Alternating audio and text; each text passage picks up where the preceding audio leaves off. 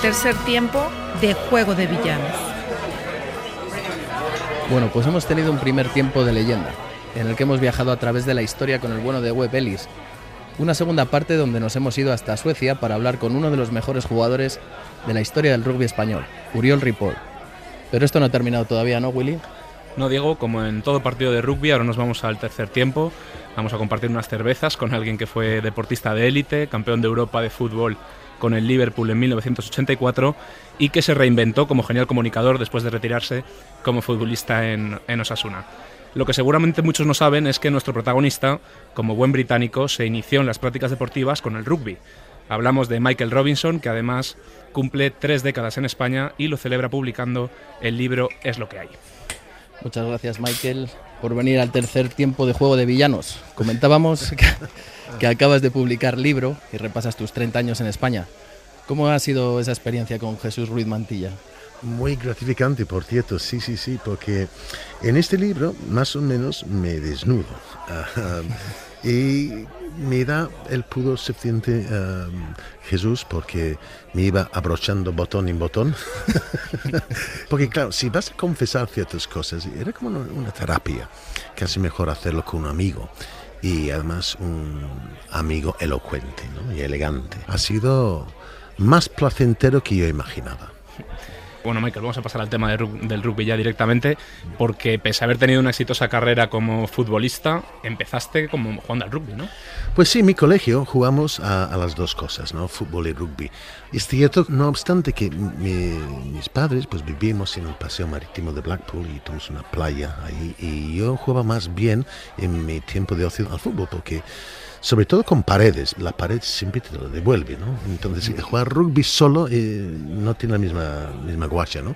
Pero debo reconocer de que mi educación deportiva vine al rey del rugby. Pienso que el rugby me enseñó mucho más sobre los, ah, los valores del deporte que hizo el fútbol, porque ten en cuenta que en el fútbol un habilidoso, un crack puede ganar un partido prácticamente solo, lo vemos cada fin de semana aquí en España entre Leo Messi o Cristiano Ronaldo y tal, no sé qué. Esto es imposible por la mera mecánica de rugby, ¿no? Hemos visto grandes estrellas del mundo del rugby, por ejemplo, remonto hasta John Lomu, pero claro, hasta que Bond llegaba a la banda de John Lomu, Bond tenía que pasar por 14 pares de manos. O, por ejemplo, Johnny Wilkinson, un tremendo apertura de Inglaterra, tenía una patada tremenda. Pero claro, la delantera tiene que poner el balón en su rango para poder patear. Es decir, que en el rugby es como la sociedad misma. Nos necesitamos tanto en la sociedad como en un campo de rugby. ¿Y de, de qué jugabas? Bueno, yo jugaba en tres posiciones, um, no a la vez. Uh, jugaba de, de ala, de zaguero, y luego donde más jugaba era de 13. Yo soy un fracasado 13, un, centro. Y que claro, esto de- del rugby duele, póngate como te pongas. Y yo me acuerdo jugando de ala o de zaguero hasta que recibes el, el primer golpe, eh, el primer dolor, digamos, puedes estar un buen rato. Ahora, como de centro, en vez de esperar el primer contacto, yo lo buscaba. Entonces yo, yo sabía que tarde o temprano, a lo largo de los 80 minutos, esto va a doler. Y es mucho mejor encontrar el primer contacto en cuanto antes y sirve como una, una vacuna, una inoculación. Luego a partir de entonces ya todo duele un poco menos. ¿no? ¿Hasta qué edad estuviste más o menos jugando? Bueno, jugando rugby en serio lo dejé con los eh, 16 años por obligación. Yo era futbolista profesional con Preston North End. Mi entrenador, Sir Bobby Charlton, me acuerdo llamándome un día a, a su despacho porque salía en el periódico local. Bill Beaumont, el actual presidente, el chairman del International Rugby Board, él era capitán no solamente de Inglaterra, sino de Preston Grasshoppers, su equipo de club, y yo jugaba en el tercer equipo. Y luego un día ascendí al segundo equipo y metí tres ensayos. Entonces había un artículo en, la prensa que decía que este joven futbolista, Michael Robinson, pues le da muy bien es el rugby y demás. Bill Bowman fue citado diciendo que, ah, pues mira Michael, sí, es que yo no sé si llegará a ser tan bueno en el rugby como en el fútbol, pero desde luego promete y tal, no sé qué. Bueno, cuando se Bobby Charlton vio esto, pues me, multó mis seis libras, que era mi primer sueldo, seis libras a la semana cobramos. Y claro, yo no, yo no me di cuenta que era ilegal. Fútbol jugábamos los sábados y el rugby los domingos. Entonces, de vez en cuando llegué al vestuario con los clásicos resguños y tal, que yo siempre acreditaba del partido de fútbol el sábado. Nos estás hablando también de los, de los valores del rugby. ¿Crees que te aportaron algo en tus logros deportivos ese paso por el rugby? No, desde luego. Y no solamente en... Ah, yo diría, Diego, más bien en, en, la vida, ¿no? Pienso que esos, esos valores de, de compañerismo... Mira, a mí me pasó una cosa cuando era futbolista. Las gracias de los, compañeros es el trabajar para el compañero, el, esfuerzo para los demás. Y rugby te enseña a dejar el yoísmo al lado. Fútbol, muchas veces un joven chaval puede confundirse y pensar que eso es acerca de uno mismo. Un juego de rugby reconoce desde el primer instante a pisar un campo es sobre el grupo, sobre el compañero. Ah, los objetivos son parecidos en cuanto quieres ganar, pero la forma de ganar solo en el rugby se puede hacerlo con la unidad de equipo. Claro, en el fútbol sí, el funcionamiento de un equipo está muy bien, pero muchas veces vemos que un futbolista en un día especial puede ganar un partido solo. Lo único que va a hacer un individuo en el rugby, lo único que puede hacer solo es perderlo para su equipo. Es decir, que si hay ocho delanteros ah, empujando en la melee o tal, en la recuperación de un balón, y solo empuja siete, lo hemos cagado. Entre los dos medios, si no hay sincronización con la línea, pero, em, los backs, si hay uno que está fuera del lugar eh, haciendo la batalla por su cuenta, el equipo no prospera. Sí, me comentabas una frase que te hacía especial gracia. Sí, sobre la confección del equipo de rugby. Eh, era una cita de un francés, decía, un equipo de rugby está compuesto por ocho que son capaces de levantar un piano. Y el resto para tocar el piano. Y luego eh, me han dicho que Liam, tu hijo mayor, jugaba bastante bien al, al fútbol, pero en cambio acabó jugando al, al rugby. ¿Tuviste, ¿Tuviste algo que ver en eso? Sí, sí, desde luego que sí. Yo con cinco años me acuerdo apuntando a Liam a clase de rugby en, en la Moraleja y estaba Morichi de, profesor. Entonces iba entrenando a los niños y tal. Y Morichi me dice un día, cuando fue a buscar a mi hijo, Normalmente veía todo el entrenamiento, pero un día no podía y llegué a buscar al final y Morichi se reía. Liam tenía cinco años entonces. Y Liam se acercó a Morici y dice, señor Morici, a ver cuándo aplacamos. o sea, que también le gustaba el contacto. Sí, sí, sí. Que, mira, eh, en Inglaterra hasta los 10 años jugábamos touch rugby, que, que, no tiene la misma gracia. Y eso es lo que hicieron los chicos en, la Moraleja. Oye, papá, a ver cuándo aplacamos. Y yo quiero aplacar. Aunque naciste en Blackpool, en Inglaterra, tienes sangre irlandesa en tus venas. De hecho, jugaste para la selección irlandesa de fútbol. ¿Y en rugby con, cómo, cómo te decantas? ¿Con qué selección vas? Yo he tenido la suerte y el honor a comentar rugby en, Canal Plus. Yo he vivido cuatro Grand Slam de, Inglaterra, pero con un rugby, bueno, según mi juicio, muy aburrido. Um, Rob Andrew, que era eh, la apertura, se posicionó como 30 metros detrás de la melee. Y luego patearía hacia el touch y haría con la patada 40 metros. Y nos ganamos 10. ¿no? Entonces, y así, así en adelante. Nosotros ganamos a, todos con jugadas de balón parado, eh, eh, jugadas ensayadas. Um, se la touch y melee, touch y melee, touch y melee. Y um, era un poco monótono, monótono. Es que Inglaterra fue un equipo tremendamente resultadista. Y luego tenía ciertas tendencias de, gustar mucho como los franceses jugaban rugby y esto para nosotros era pecado. No es gustar como juegan los franceses, pero sí me gustaban como jugaban los franceses. pero Irlanda, me acuerdo un gran Irlanda que ganó el Grand Slam con Tony Ward de 10, que acabó siendo uh, amigo mío. Pues mira, tengo una debilidad para Irlanda como país y también como equipo de rugby porque juega toda Irlanda toda la isla. Se aparca cuestiones políticas y religiones por un lado, mientras juegan al rugby, y me parece que eso es tremendamente saludable. Sí soy fan de, de- de rugby irlandés, pero sí debo de reconocer, empecé jaleando a los ingleses. Aunque hablamos de deporte de equipo, ¿hay algún jugador que te haya llamado la atención bien desde niño o, ahora que, que sigues con, con- Bueno, yo seguía eh, Bill Beaumont porque era, pues, bueno, no paisano, somos de la misma zona de Inglaterra y era el mayor representante de, de rugby de nuestro pueblo, digamos. Sí, sí le quería. También me gustaba un ala que tiene Inglaterra que se llama Rory Underwood. Me gustaba mucho el irlandés Ian Gibson, que tiene una finta. Y además era un reverendo. Reverendo Ian Gibson, sí, sí, sí. Me gustaba cómo jugaba este. Y ser reverendo y jugando en Irlanda tiene su, tiene su aquel. Tiene, tiene su Sí, aquel. sí, menuda época. Recuerdo aquella de mm, que era Bobby, era policía de la selección inglesa, Dooley. Sí, sí, Dooley. Wayne Dooley. Wayne Dooley. Sí, sí, Bobby. sí. Sí, era una- una- un animal. Este Dooley era un tipo muy, muy agresivo, jugaba con, con Bowman. Pero él tenía una cosa de que tenía chaval.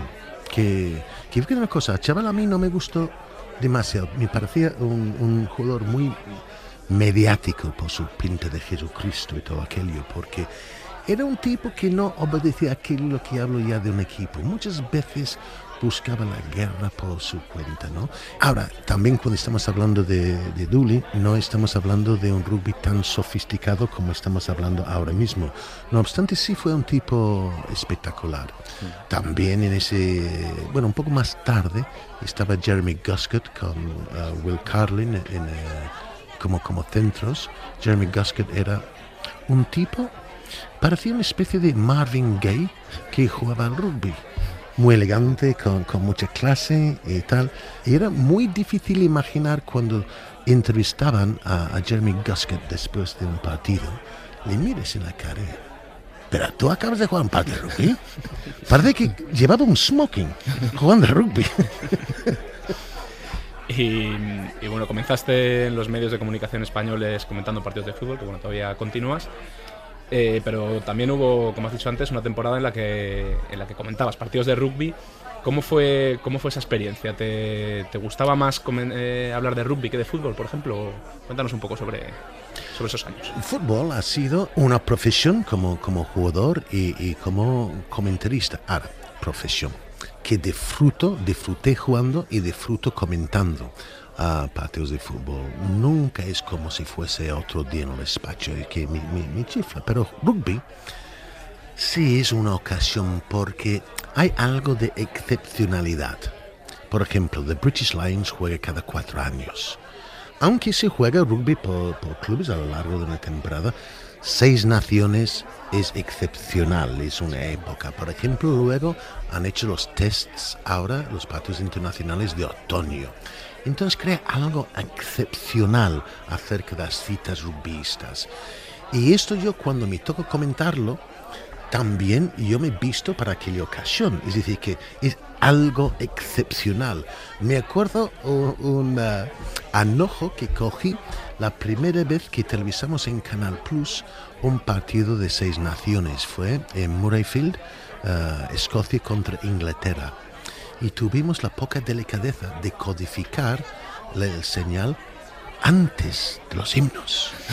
Que no, que no, que, no, que no, que no, que no, que no. Hay que dejar los himnos ahí en abierto para que la gente lo vea y que la gente piensa, aquí va a pasar algo, aquí va a pasar algo. Y luego codificamos esto para que la gente se abone. Y estuviste, estuviste en Ellis Park eh, comentando la final del Mundial de Sudáfrica 1995, que bueno, se, se puede calificar de un día histórico, ¿no? Porque supuso eh, la unión de un país que vivía dividido por el racismo. ¿Qué, qué pasó allí? ¿Qué, qué viste? ¿Cómo lo viste? Bueno, yo, yo he podido vivir muchas ocasiones. eh, he podido comentar Liverpool ganando la Copa Europa, perdiendo tercero en descanso contra el Milan, ¿no? Y Liverpool ganaba aquello porque Dios quiso, no por razones balompédicas, aún es inexplicable. He tenido el enorme honor y placer a comentar la final del Mundial cuando España se corona campeona del mundo. No he vivido una cita como fue Ellis Park um, para presenciar la final del Mundial Sudáfrica Nueva Zelanda. Porque desde temprano por la mañana te das cuenta que hoy, hoy puede ser un día que será marcada por la historia. Me acuerdo cogiendo el vuelo, yendo a Johannesburgo, y no había posibilidad alguna que Sudáfrica puede ganar los All Blacks, porque los All Blacks, aquel equipo, fue muy claramente el mejor equipo del mundo, con John Alomo en, en plena forma, en su mejor momento, Nueva Zelanda intratable, ante un anfitrión Sudáfrica que acaba de recientemente competir en el deporte internacional. Y decir que es un equipo muy poco experto, digamos, ¿no? También todas las noticias que habíamos recibido que hablábamos de un país dividido, donde los negros ni caso a esto de, este deporte para los blancos, etcétera, etcétera. Sin embargo, me acuerdo yendo a Nelson Mandela Square por, um, previo al partido por la mañana, nuestro hotel estaba pegado ahí. Ya he empezado a ver uh, los negros con su nueva bandera de su nuevo país. Uh, ya empezabas a, palpar algo que no no es tan palabra es que aquí pasa aquí pasa algo y cuando entras en, en Ellis Park empiezas a escuchar los cánticos desde luego si los jugadores hubiesen dado cuenta de, de la responsabilidad a lo mejor no hubiesen tenido las agallas de, de, atarse las botas. Había mucha presión sobre ellos. ¿no? Su nuevo himno que está en varios idiomas y etcétera, etcétera. Y cuando llegó Nelson Mandela al estadio, mayoría blancos gritando Nelson, Nelson, Nelson. Wow, aquí está pasando algo. Aquí estamos pasando algo. Nelson Mandela sale con el número 6 en la espalda y, y le presentaban a, a, todos los integrantes de ambos equipos. Y Nelson Mandela, que un hombre en su juventud de cierta envergadura, alto y tal, parecía un poco encorvado, pero pequeño casi. Bueno, esa imagen era tremendo. Y cuando empieza el partido yo pienso que es que yo creo que estos pueden ganar, porque había algo en el aire, había algo en el aire que es muy difícil de explicar. Es como si la energía se daba que Sudáfrica tiene que ganar. Era un partido de rugby absolutamente olvidable. No pasó gran cosa. Eh, no pasó gran cosa, pero estabas atento porque había tanto, tanto, tanto en juego. Luego, después de, de que bueno, Sudáfrica ganara, júbilo tremendo, pero luego ya viví quizás las dos horas más impresionantes que he vivido como trabajador o como periodista. Había pedido ingenuamente un, un taxi para que me llevase al hotel después. Y cuando bajamos a la zona de la unidad móviles, empieza a haber una avalancha negra, pero miles, miles de negros acudiendo poco a poco, y lo veis venir, esa avalancha de negros con, con sus banderas y tal, y estaban abrazando cada semblante que veían, y yo incluso entre ellos, y abrazando, abrazando, diciendo que nos quería, el tal, no sé qué, y había una armonía, una comunión que bueno, cuando regreso a España llegué a pensar que es que puede haber una oportunidad, puede que haya país, porque lo más normal después de apartheid hubiese sido si la raza negra hubiese acudido a la ciudad y, y matar a los blancos a machetazos. Oh, eso hubiese sido más natural y normal. Pero no, no, esto ha sido una obra maestra de quizás uh, la persona segundo más importante de pisar planeta Tierra. Primero será Jesucristo, probablemente, y luego, para mí, Nelson Mandela. El videoarbitraje en el rugby es una cuestión que está asimilada y, y se lleva con total naturalidad. En cambio, en el fútbol se ha introducido este año algún pequeño avance, pero hay mucha polémica. Mm, ¿Cómo lo ves tú? ¿Qué opinas de su uso? Y si, si crees que es algo factible para aplicarlo en el fútbol, como se aplica en el rugby. Primero, todo depende quién y cómo se aplica. ¿no? En rugby, lo suelen aplicar muy bien. Y además produce unos momentos de tensión tremendo en, los mismos estadios. Ha posado bien el balón, ha sido ensayo. Y, y rara vez se acude al videoarbitraje por otros, otras cosas o cosas menores. Es decir, que cuando no es por, por percibir si hay ensayo o no, es porque alguien acaba de hacer algo inaguantable. Por lo tanto, si hay algo inaguantable, está bien utilizado. Si luego es por una cosa en una melee o tal, no sé qué, pues, pues considere que no vamos a interrumpir el, flow, eh, la inercia del juego por, por, una cosa así, ¿no? Por lo tanto lo usan bien. Pero luego en el fútbol, en el fútbol, yo sí estoy de acuerdo con la Premier League en el Ojo de Halcón. Pero luego es, es difícil de entender exactamente cómo lo pueden aplicar. Si ha sido penalti al frontal del área o no. O que si este pase que está en fuera de juego y va mano a mano ha sido o no. Entonces, yo pienso que la aplicación de ese, ese video arbitraje hay que saber muy bien cuándo aplicarlo y no aplicarlo. De los 19 reglas que, tiene el fútbol, no hay ninguna que habla de la justicia. El fútbol no tiene por qué ser justo. Es mejor, es mejor si es justo, ¿no? Pero no es necesario. Por lo tanto, no lo sé. Hablamos de tu pasado con el rugby en comunicación y decides en 2009-2010 dar un paso al frente y ser el, impulsor de la Super Ibérica, el proyecto más ambicioso que se haya hecho yo creo en el rugby español y probablemente fuera, de, fuera del rugby. Se hizo una primera edición y luego la segunda no salió. ¿Qué, qué crees que falló? Hombre, yo quería impulsar rugby profesional. No hay un aparente, aparente razón para que no podía serlo. España prospera en la gran mayoría de deportes en que se aplica, ¿no? Y no vaya a bote pronto ninguna razón para que no sea factible. Pero cuando rascas al barniz, la razón para que rugby no puede ser profesional es porque sus dirigentes no son profesionales.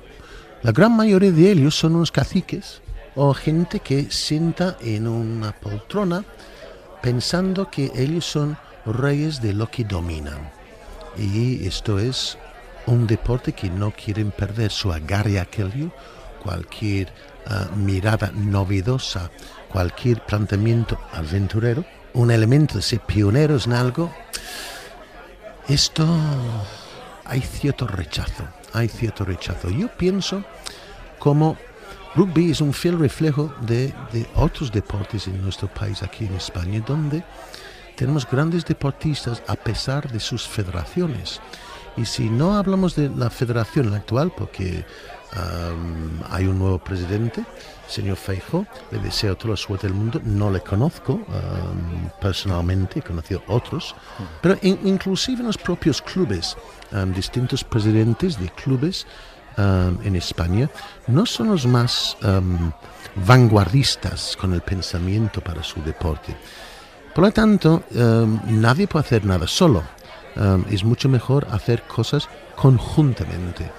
Y para entrar en el mundo profesional de rugby, los mandatarios tienen muchas reticencias porque están tan felices estando tal y como son los que mandan en un rugby amateur.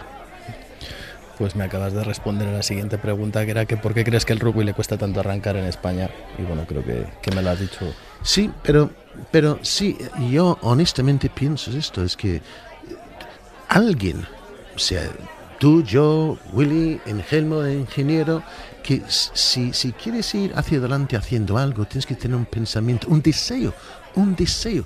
Quiero ir, percutir hacia el futuro sin esa ambición de hacer esto al nivel global del deporte, si el rugby español quisiera de veras percutir hacia adelante, pueden llamar mi teléfono o otros teléfonos, pero tienen que quererlo todos, no uno o dos.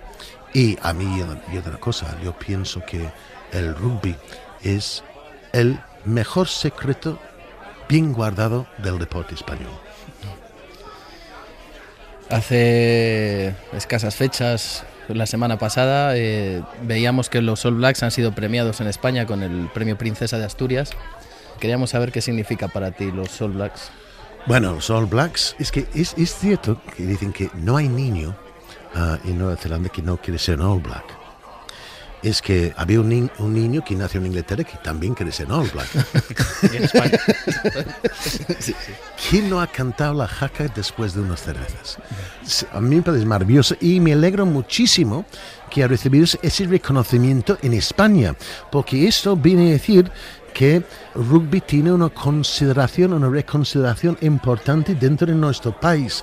Entonces, si alguien está escuchando, alguien que manda el mundo del rugby, un presidente de un club, sueña un poco, sueña un poco porque nuestro país quiere y admira el rugby y los jugadores de rugby. En, por cierto, eh, en ese libro hablo de la, mis 30 años aquí en España y en un momento dado cuando describo a mi, a mi hijo, más o menos me harto de decir lo mucho que le quiero, lo mucho que le respeto, pero basta decir que es un jugador de rugby. He dicho. No hay más que hacer. Ahora, en, en verano, en junio y en julio, tenemos gira de los British and Irish Lions por Nueva Zelanda, a la que se van a enfrentar a, a los All Blacks. Eh, este tipo de giras en, en el Reino Unido, lo- ¿las vivíais de alguna manera especial? Absolutamente. Yo me acuerdo de, de niño teniendo excusa o coartada para ver The British Lions. Porque claro, eran siempre ah, horas insaludables, porque está ah, en otro hemisferio, ¿no? Pero esto es una cita de... Bueno, y, por ejemplo, hay otra cosa en Inglaterra. No seguimos demasiado el remo. Ahora, Oxford y Cambridge, de la marinera. La épica sí se sigue, pero todo el mundo sigue el Grand National. Pues gente que no es realmente mm, de rugby, The British Lions, es una cita inaludible. Y hay otra cosa que, que me gusta, eh, es que es, es cada cuatro años. Entonces es una larga espera y se convierte en algo tan sumamente especial.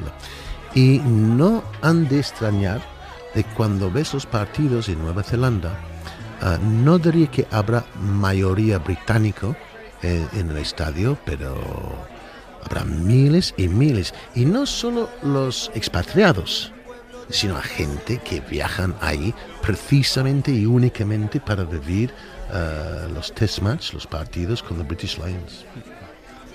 Bueno, pues eh, eso es todo. Muchas gracias, Michael, por estar con nosotros en este primer episodio. Es un auténtico honor. Pues sí, un padrino de excepción y todo un gentleman. Muchas gracias, Michael. Bueno, gracias a vosotros y eh, es un placer. Cualquier excusa para hablar de rugby está bien ahí. Y muchas gracias a todos los villanos que han escuchado este podcast. Volveremos con más historias y mucho rugby. Hasta pronto. Y llegaron los villanos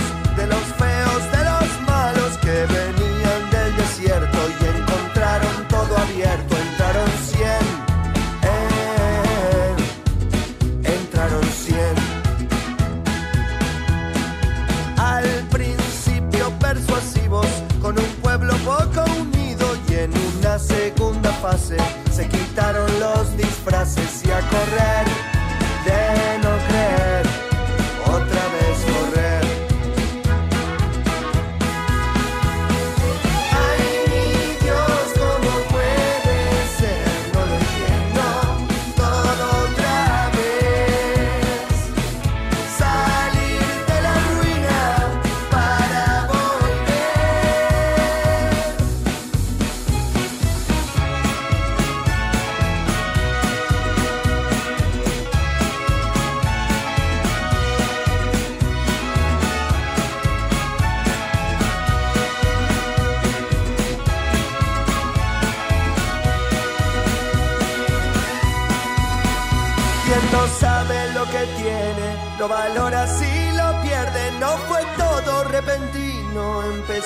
escasear el vino y luego el pan.